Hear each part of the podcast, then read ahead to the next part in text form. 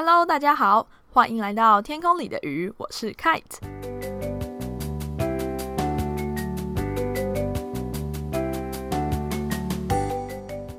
Hello，又是一个隔了很久才做的一集，我怎么好像每次都这么说，真是太糟糕了。哦，我跟你们说，我我刚刚呢过了一个可能与世隔绝的，诶。我不知道哎，与世隔绝的四十五分钟之类的，因为突然收到通知说那个什么有一个电厂它故障，然后就停机，所以那个供电就只好变成分区，就是大家会轮流停电这样子。那刚刚呢，刚好就是我们学校停电的一段时间，然后我手机又快没电了，超糟糕的。然后因为也不知道要干嘛，一直划手机的话，等一下如果要联络，就真的完全没有电。我就抱着一本诗集，然后就之前借了还没有看的，还有我的笔记本跟我的笔，然后就是坐在楼梯间开始读。因为停电的关系，所以我的那个床位这边就是完全没有灯，然后也离那个窗户比较远一点，就整个房间就变得有点暗。我就没办法，只好出去坐在那个楼梯那边，就有点好笑这样。然后我就开始慢慢读那本洛夫的诗。那我发现一件事情，就是他书后面他写说，就是这本算是洛夫比较晚进，然后他的语言比较质朴的一本诗集。我读了一下，嗯，对，耶，就是他会有一些比较平时的叙述吗？应该这样说，以诗来说比较平时的叙述，然后有一些句子会让你看了就就是想要笑一下。或者可能只有我想要笑一下这样子，然后我就一边看，然后看到什么喜欢的句子我就抄一下，然后突然就发现电来了，所以我就又回来房间，太好了，终于知道那个有电是一件多么幸福的事情。本来还是想说，如果那个天快要黑了，电还没来，就要赶快去洗澡，不然晚上的话就得要摸黑去洗了，有点糟糕。幸好没有没有持续那么久。好，今天的主题呢？是一个本来很久以前就应该要做的主题哦，可能没有很久之前就应该要做的主题，那就是我的一个很好玩的校外教学，跟大家分享。那这个校外教学呢，是在某一个礼拜六，但是我忘记是几号了，是在四月吧，有点忘记，忘记确切的日期。那就是我上了一门，这学期我上了一门，就是跟饮食素养还有食物设计有关的课，老师呢是一个。有人类学跟设计学，还还有好像还有其他的的背景的一个很酷的老师，这样子，他就要带我们去一个生态农场校外教学。那校外教学的内容，你们等一下就会知道了。我先从头开始讲，就是我我们要去的这个农场呢，叫做千甲农场，它在一个很偏僻的地方，然后非常的难找。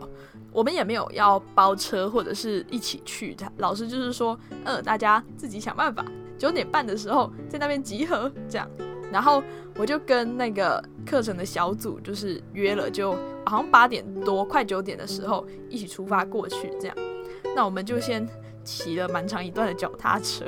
然后到了那个一个偏僻的千甲车站之后呢，就要开始用走的，然后我们就一边找路一边走。在走的时候呢，根本不知道到底还有多久会到，而且那个路也是乱七八糟的小巷子一堆，就是有点灾难这样。那幸好中途遇到了就是骑机车的老师，老师就从我们旁边经过，他就问说：“哎，你们是那个什么什么课的学生吗？”我们就说：“哦，对啊，是老师哎。”这样就很好笑。然后老师就跟我们说：“哦，那个走那个哪一条路哪条路会比较近一点，这样而且比较安全什么什么的。”然后我就：“哦，好，谢谢老师。”然后老师跟我们说快到了，结果我们后来还是走了可能半个多小时吧才到。然后想当然，因为我们不会估时间，所以就迟到了，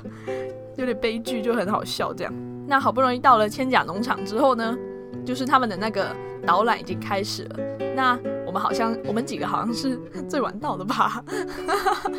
幸好他们还没有开始真正的实作内容，这样子。那那个我们就听了一下他们的导览，然后就跟着他们一起去他们的园区里面走。那他们的占地其实还蛮大的，除了里面有一小块一小块别人认养的地，就是可能你想要种种种一点，种一下田，种一下菜，但是你没有地。那你可能就会去跟他们认养一块地，然后那块就是你负责种这样。那除了这样子的地之外呢，其他的都是他们自己自己人的，然后他们就是用一种很符合自然生态的农法在耕种。那这些你搜寻千甲农场的话，它可能会跳出一个什么什么部落，忘记确切的名字了。那它就是农场的负责人都是原住民这样子，他们采取的农法可能跟原住民没有什么关系，但是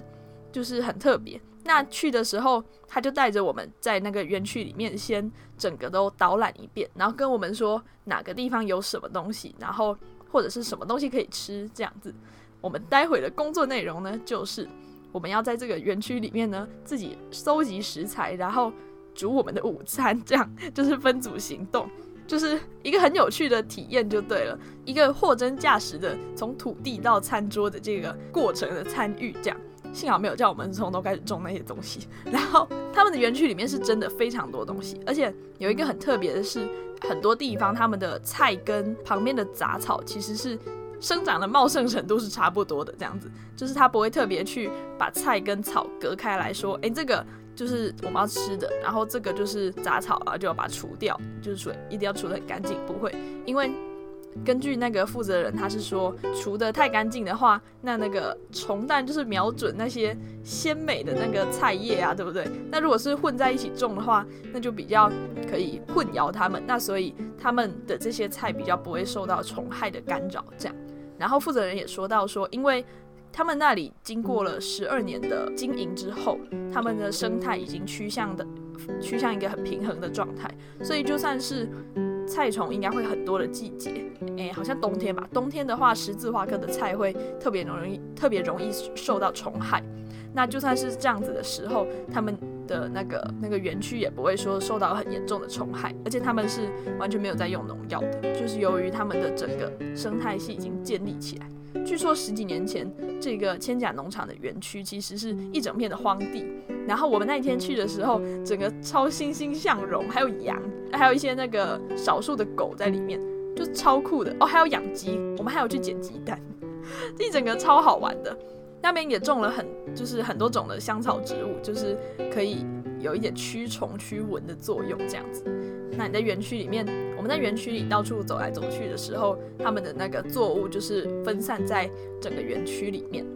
然后我记得有香草植物的话，有迷迭香啊，然后茴香啊，薄荷啊，而且薄荷好像不止一种，诶，应该还有，但是我比较有印象就这几个。那还有菜的话，胡萝卜啊，地瓜叶啊，还有一种我我忘记叫什么名字，但是花很漂亮，而且吃起来有芥末味的蔬菜，还有很多种的莴苣，就是我不太清楚它们个别的名字，但是它们都是算莴苣吧，这样子。那也有。少数的草莓，但是我们去的时候呢，已经就是季季节好像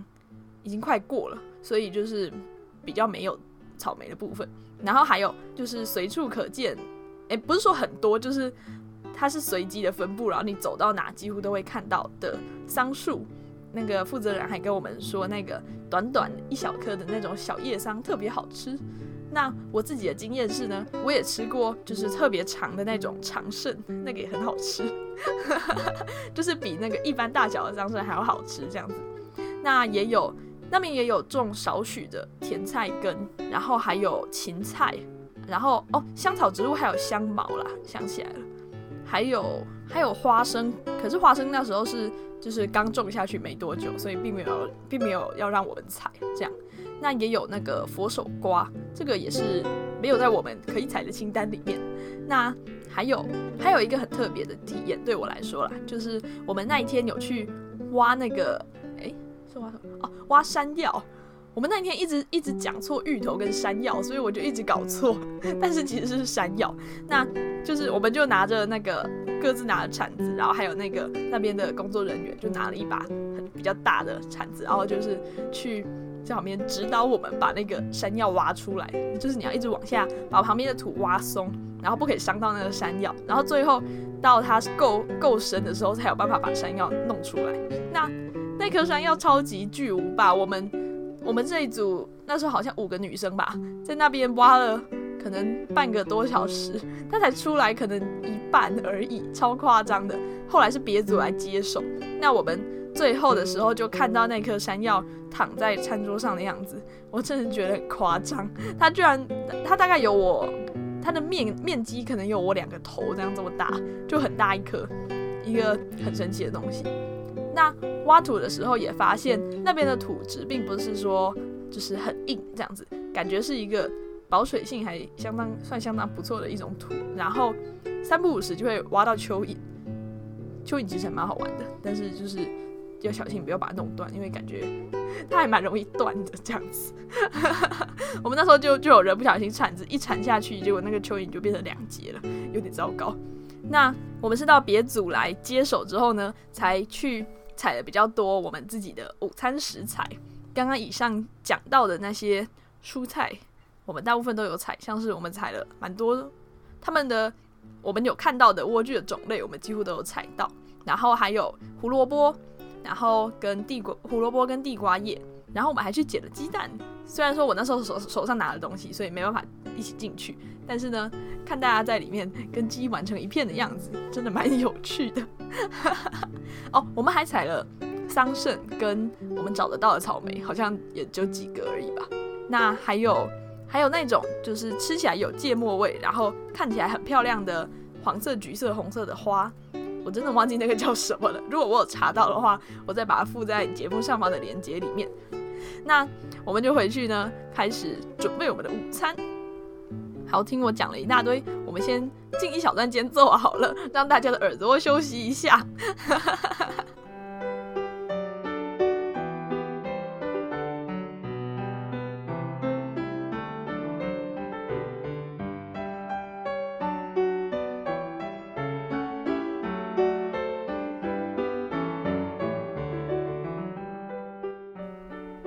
突然想到。刚刚还漏讲了一个，就是我们有去挖那个马铃薯，那次好像是我第一次挖马铃薯吧。它就是那边的马铃薯，并不是那种很大颗，就是小小圆圆，然后长得蛮可爱的这样子。我们也去，因为它很可爱，就去采了一些。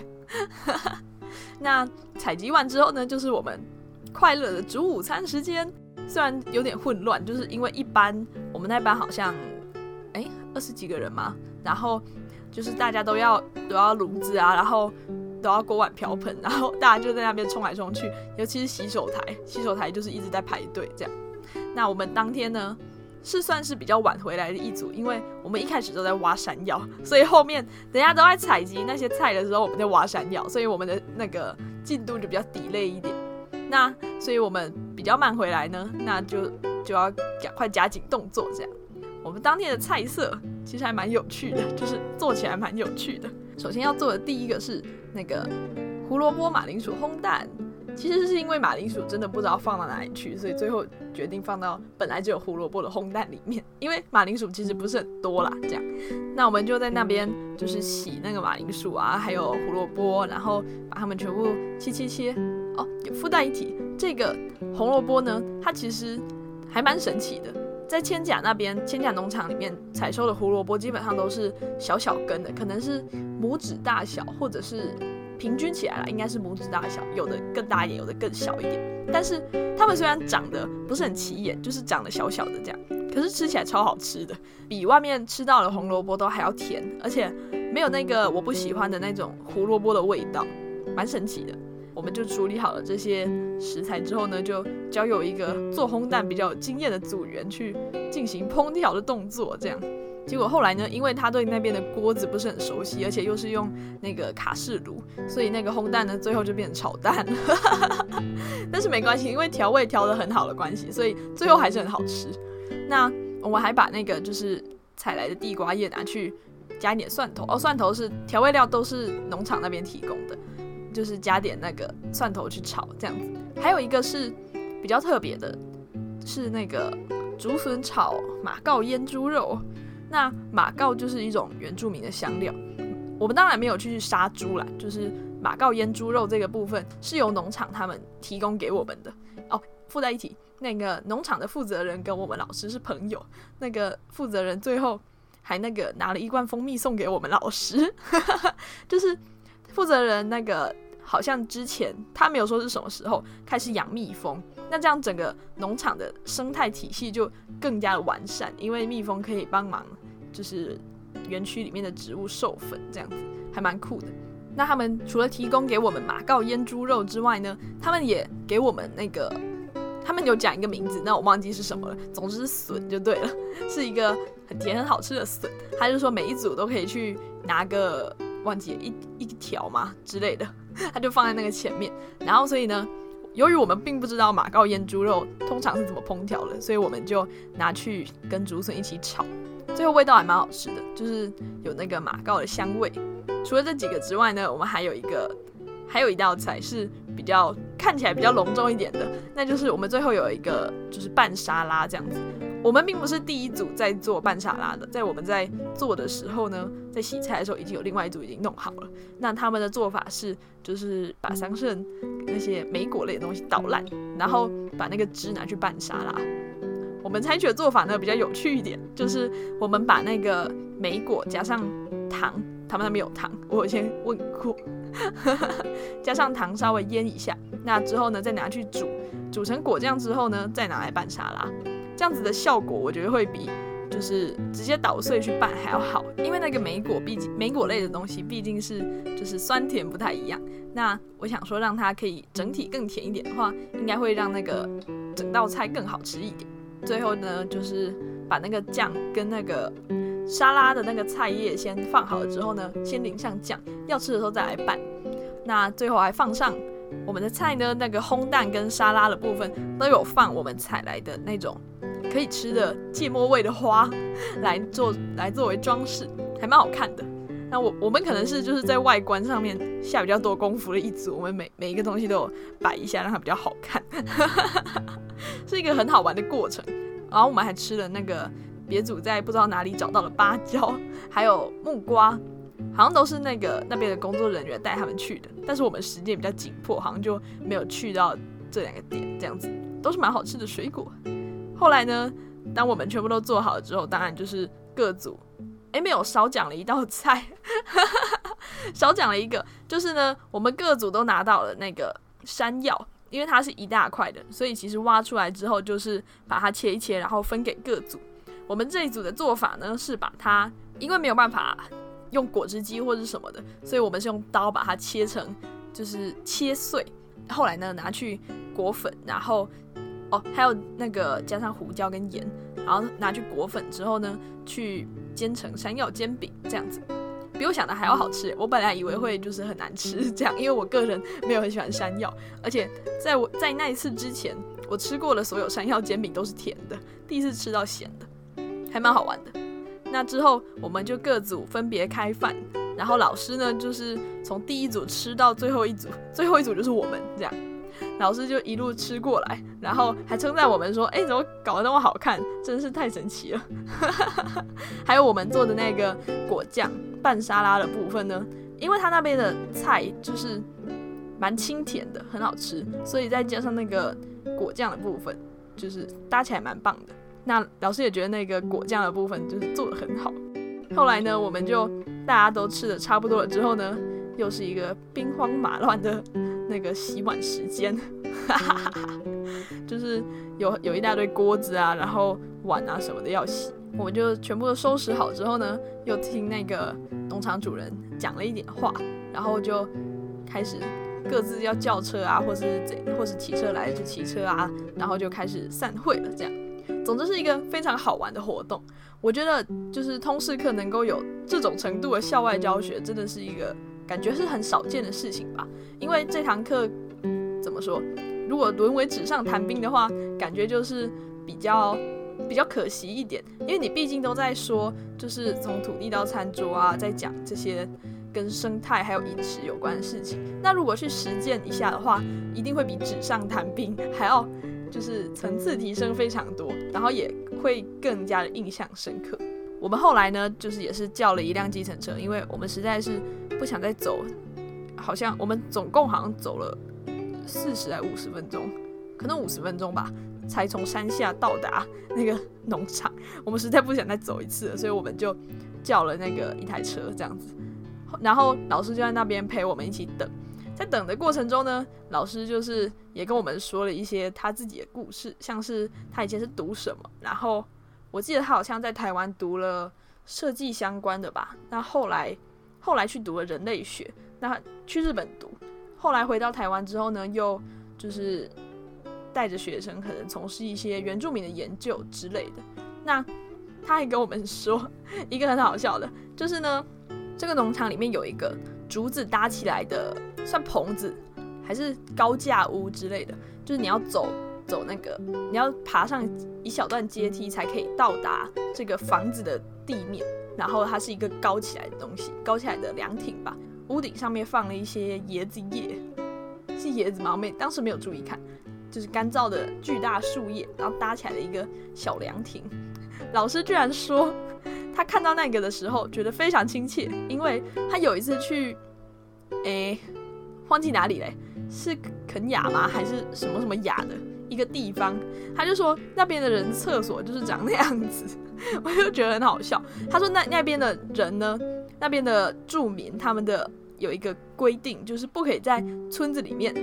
上大号，不可以村子里面大便。那他就是那个厕所是你要你要从那个悬崖旁边，就是悬崖底下是海，你要从悬崖旁边呢走一段路。不知道是一个细的桥还是怎样，走一段路到达那个桥的尽头的一间有点像园区里面那一间竹子凉亭的一个有点像小屋的东西，那你就在它里面上厕所，然后那中间有一个洞，你就直接掉到海里面去，那 就很好笑。老师那时候去的时候就整个非常的错愕，然后他就问那边的人，那如果半夜想要上厕所怎么办？那边人就说没有办法，还是要去，就是跟他们的信仰有关，这样子就是不可以把不洁的东西留在他们的村庄里。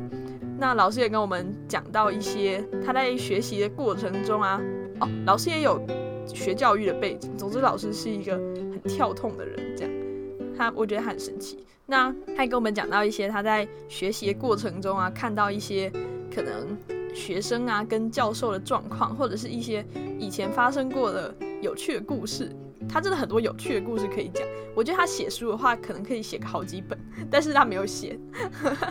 是一个很很好玩，然后呃很亲民的老师。那我们在那里等车，其实等蛮久，因为他很慢才来。老师也就就是很尽责的，这样讲对吗？很尽责的在那边陪我们到那个车子来，他才那个骑机车，骑他的机车离开这样子。那一天真的是一个非常非常好玩的行程。就是我想，我大学期间搞不好不会再选到这么有趣的通识课了，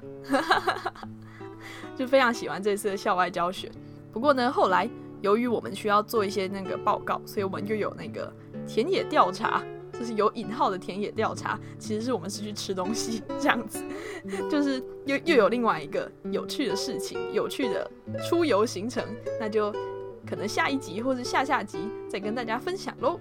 我其实有点想让这一集有一点就是教育性质，可能就是科普一下那个我们上课讲的某一些概念，但是 但是这样子一来不知道要从何讲起，因为没有准备稿子，然后二来是怕这样子的话呢，大家听到最后会觉得很无聊，所以还是等我哪天有准备的时候，再比较有趣的来跟大家分享好了。那这集节目大概就到这边，谢谢大家，我们下次见喽，拜拜。